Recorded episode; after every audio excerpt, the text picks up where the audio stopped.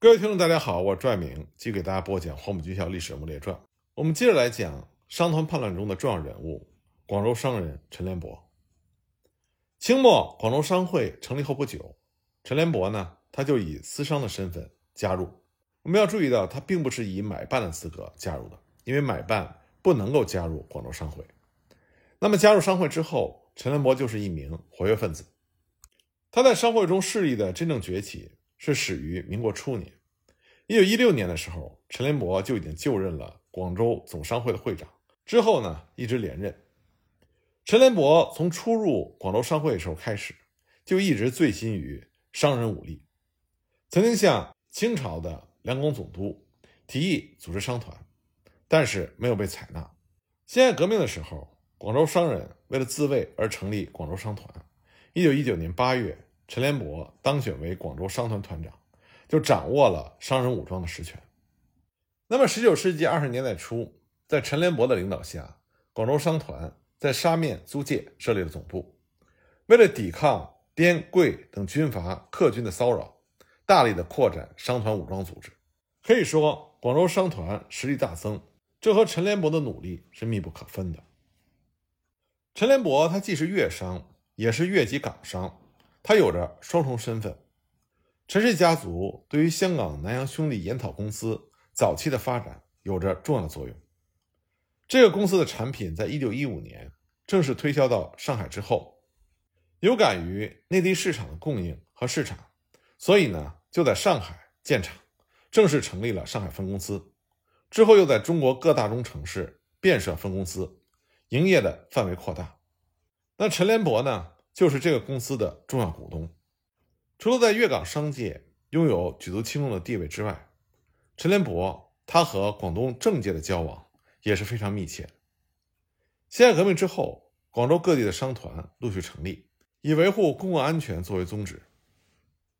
当时，陈连博的叔父辈陈竹君曾经劝诫他，不要把精力都放在应酬官场和搞商团，应该全心全力于商业。但是陈连博不以为然。一九一二年，陈连博就和广东都督陈炯明称宗道族，投其所好。军阀龙继光占据广东的时候，陈连博也帮助龙继光整理广东的纸币，获得袁世凯颁发的二等嘉禾奖章。一九一四年，他又被龙继光聘为督军署顾问。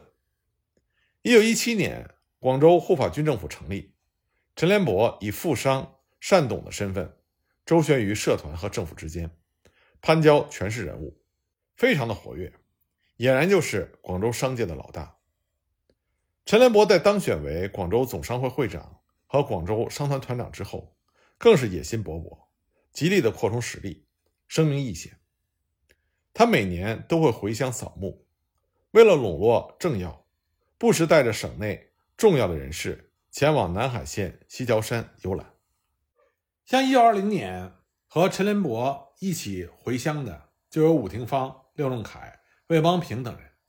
那么，一九二零年底，粤军回粤之后，陈联博在经济方面与当时担任广州军政府财政次长等职的廖仲恺关系尚属融洽。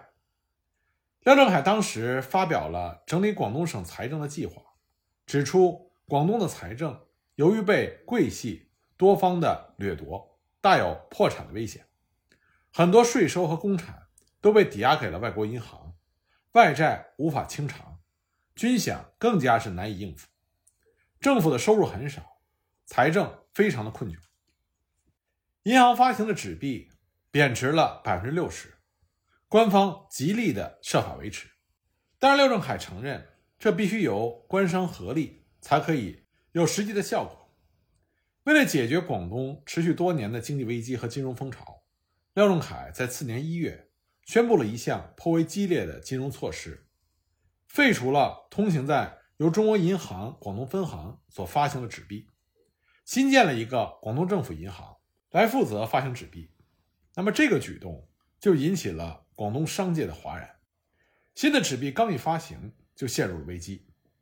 廖仲恺为了应付金融危机。只好求助于陈连博和广州总商会，尽管没有能够完全如愿，但还是得到了所需款项的三分之一。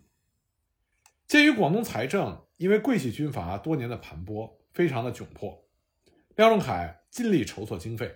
他大力动员广州的商人和政府合作，并且计划由官商合办矿产、工厂等，来增加财政收入。为此呢，廖仲恺推行章程，训令各县的地方税收此后一律招商开投。他还呼吁请各地的乡绅、商人出力维持省银行的纸币。一九二一年春，为了促进广东金融业和商业的发展，孙中山、廖仲恺等人倡议广州各行商仿效上海的先例，开办证券物品交易所。廖仲恺亲自向陈连博等人介绍上海的政治人物陈忠福，希望能够密切合作，推动证券物品交易所的成立。那么，陈连博等人就联合向省长陈炯明呈请开办交易所。并且很快就获得了批准。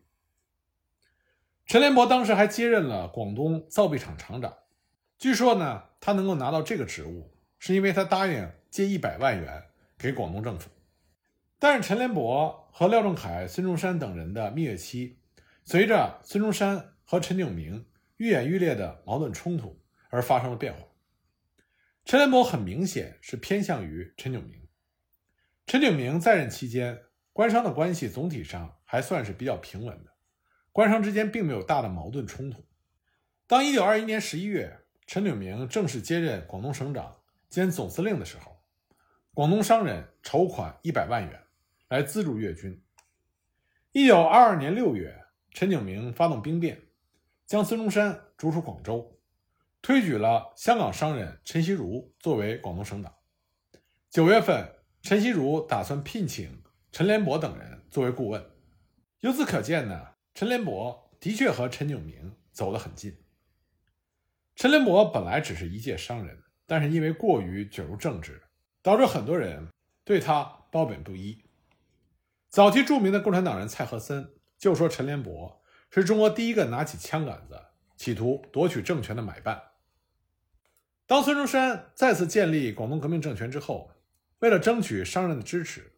他就制定了一些保护和有利于商人的政策，并且通电表示要裁军、裁减苛捐杂税，从事建设。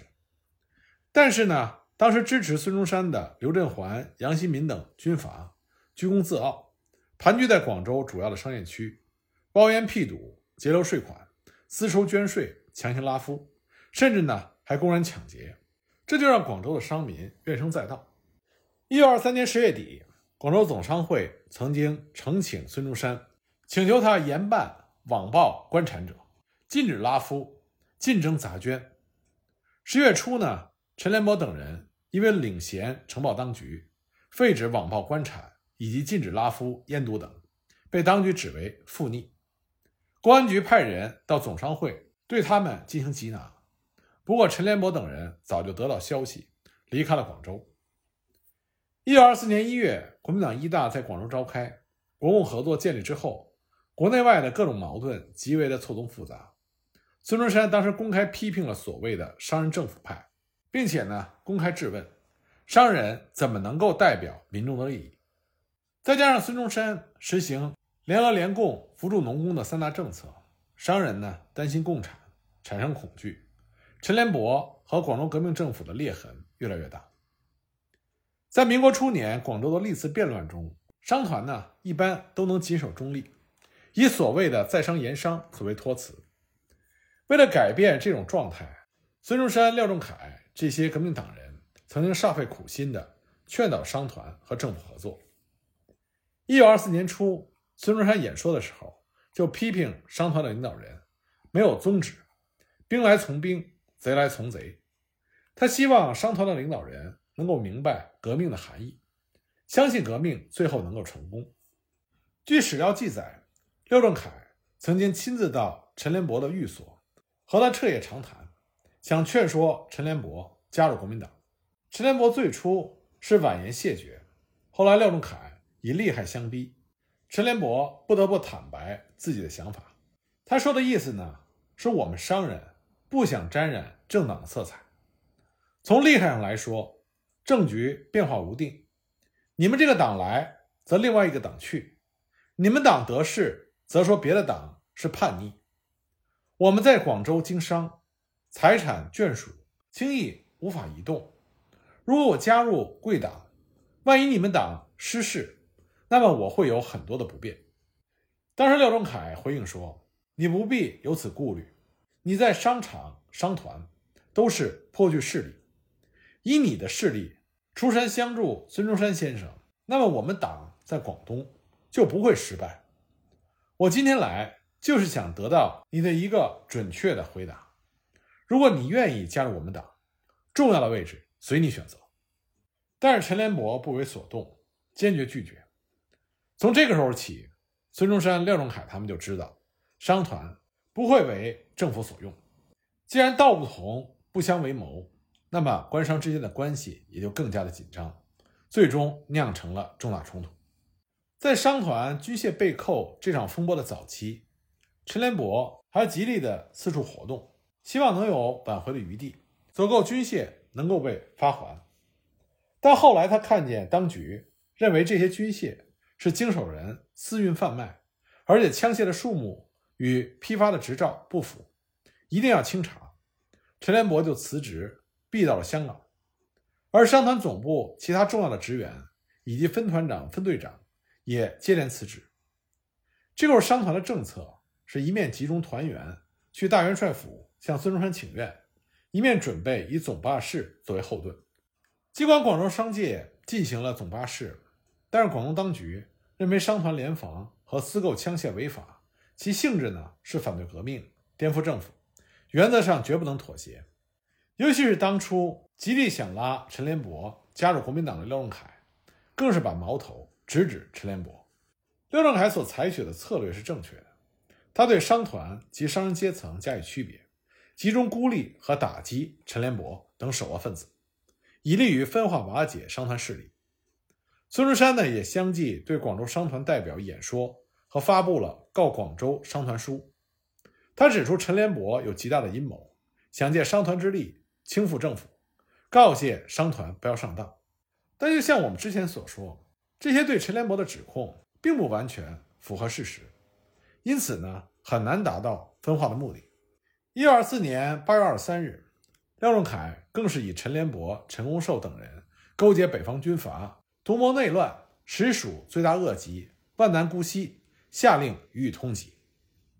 八月二十二日到二十四日，廖仲恺曾经三次发电报给广东各县的商会商团，痛斥陈联博等人包藏祸心，私运军火，安排党羽煽动商民罢市，诋毁政府，想要推翻县政府，自任省长，罪不可恕。那么，在广州商团在八月二十五日实行大罢市之后。孙中山呢，也公开怒斥陈联博是逆匪。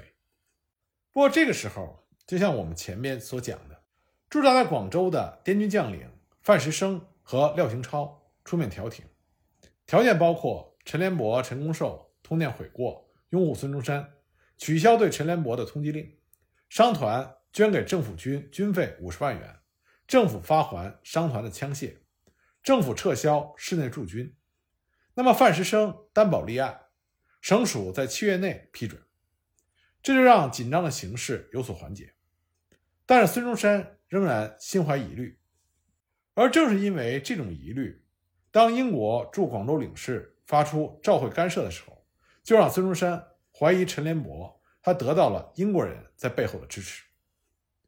那么廖仲恺也非常不满意范石生和廖行超的调停，更加禁止各报纸报刊去转载调停的条件。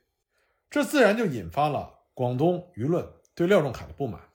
市面上流传，只有把廖仲恺调离省长，才能够缓和紧张局势。在舆论的压迫下，廖仲恺被迫提出了辞职。九月十二日，孙中山正式免去了廖仲恺的职务，改由胡汉民接任省长。胡汉民呢，给商团发还了部分军火，希望事态有所平息。九月二十日。陈连博也履行了和当局所定的条件，通电悔罪，拥护孙中山。本来呢，局势有所缓解，结果十月十日，商团军和群众的示威游行队伍发生流血冲突。这个偶然事件使得局势迅速的恶化。实际上，在整个商团叛乱事件中，陈连博自始至终都是居于幕后。但是在商团被镇压之后，陈连博被第二次通缉，他逃密香港。这个时候的陈联博才和广东革命政府彻底的决裂。一九二四年十二月二十三日，香港电称说陈联博抵达汕头，和陈炯明商谈军饷和反攻广州的事宜。十二月二十七日，陈炯明通电，在汕头赴任粤军总司令，而收到的贺电中就有陈联博、陈公寿和广东省商业联合会以及广东省议会等等。不过呢，一九二五年五月二日，胡汉民曾经亲自赶到广州沙面，会晤了陈连仲，这是陈连博的弟弟，专门解释了去年对待商团的错误，并且转告陈连博以示前愿。协助政府，不过遭到了陈连博严词拒绝。我们基本上可以看到，在商团叛乱被镇压之后，陈连博和陈炯明已经结成了统一战线。一九三三年，陈炯明在香港病逝的时候，陈连博亲自出席了葬礼。商团事件之后呢，陈连博就躲在了香港，隐居了一段时间。很多社会的上层人士都已经将他慢慢的淡忘。不过呢，陈连博很快在商场上重整旗鼓，没用几年就再次卷土重来。一九二八年底，陈连博得到南洋兄弟烟草公司总经理简玉阶的抬举，在烟草公司担任监理。一九三一年呢，又改任为督理。三十年代初，南洋公司的营业蒸蒸日上，陈联博在社会上的地位再次被抬高。不过，一九三四年六月中旬，陈联博因为舞弊。被南洋兄弟烟草公司控告，遭到公司的股东全红缉拿。香港法庭和警方也下令对他进行通缉。陈联博就躲在了广州沙面租界，逃脱惩罚。陈联博人生后期的活动范围和影响主要是在香港，曾经担任东华医院的总理、保良局的绅士，并且历任各种体育社团的要职，名声遍及广东、香港和上海。太平洋战争爆发之后，香港沦陷时期，日本占领军就设立了以港商为主的华民代表会，陈连博是重要成员之一。一九四四年十二月二十四日，陈连博乘坐白银丸号轮船去澳门，途中呢被美军飞机炸沉身亡。香港工商各界还为此举行了追悼会。那么最后呢，我们再来讲讲陈连博和广东社会的关系。广东商人历来就有关心乡里建设、投资家乡工商业和社会公益慈善事业、济赈救灾等传统。那么，陈连博作为著名的广州商人，自然也是多方捐资慈善公益教育事业，提高了他的社会声誉。一九一五年呢，陈连博就积极搜罗广东的精细产品，参赛巴拿马万国博览会，他垫付了所有展品的保险费。因此获选为巴拿马赛会广东出品协会总理和赴巴拿马赛会的正代表。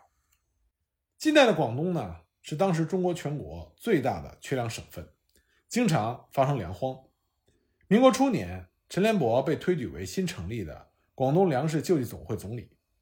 一九一九年，广东闹粮荒，大米奇缺，陈连博和简兆南突破了重重阻碍，联手进行了救济。他们首先调查了市场情况，确定由广州三江帮发挥效用。在广东粮食救济会的支持下，三江帮的主持人何少庄及其米行惠生园与芜湖市场达成了协议，订立了十艘轮船运载大米。由于皖苏当局禁止大米出省，设有很多的征税关卡，那么粮食救济会当时就同意为运米的船队护航。当大米的运载船队。被沿途税卡流难的时候，简兆南和陈连博利用其影响力，致电给江苏省地方议事厅，让他们放行，这才使得船队能够顺利的驶离安徽。简兆南和陈连博的声誉，当时就吸引了来自社会各界的关注，以及陆续不断的捐赠。广东驻上海商贸机构特许建立了一支由轮船招商局的船只组成的远洋蒸汽船队，连续不断的。护送芜湖大米到广州。不久呢，粮食救济会还收到了大量的海外广东籍华侨的捐赠。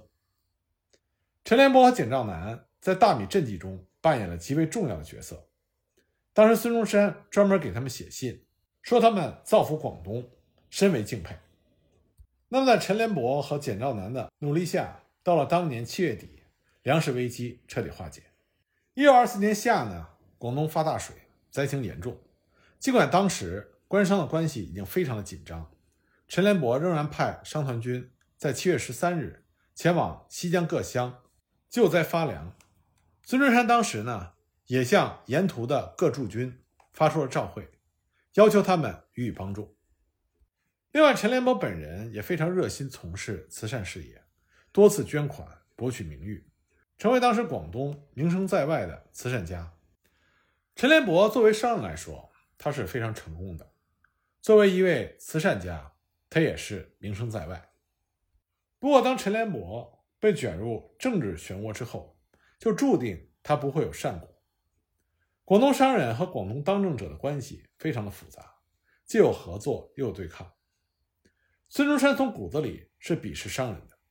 他曾经说过：“中国把社会上的人分作士、农、工、商四大类，商人居于最末级的地位，知识极简单，他们独一无二的欲望总是唯利是图，想组织大公司赚很多钱。”那么，由于广东政府对商人及其武装进行政治控制、经济勒索，加上驻粤的客军敲诈勒索尤为严重。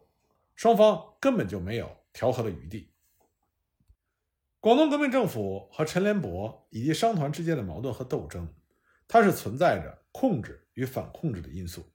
以陈联博为首的广州商人群体不愿意加入国民党，就这样，孙中山和广州革命政府确定了商团这个举足轻重的武装力量不可能被政府所用，而这又是广州商人对抗政府的屏障。因此，必须将其解散。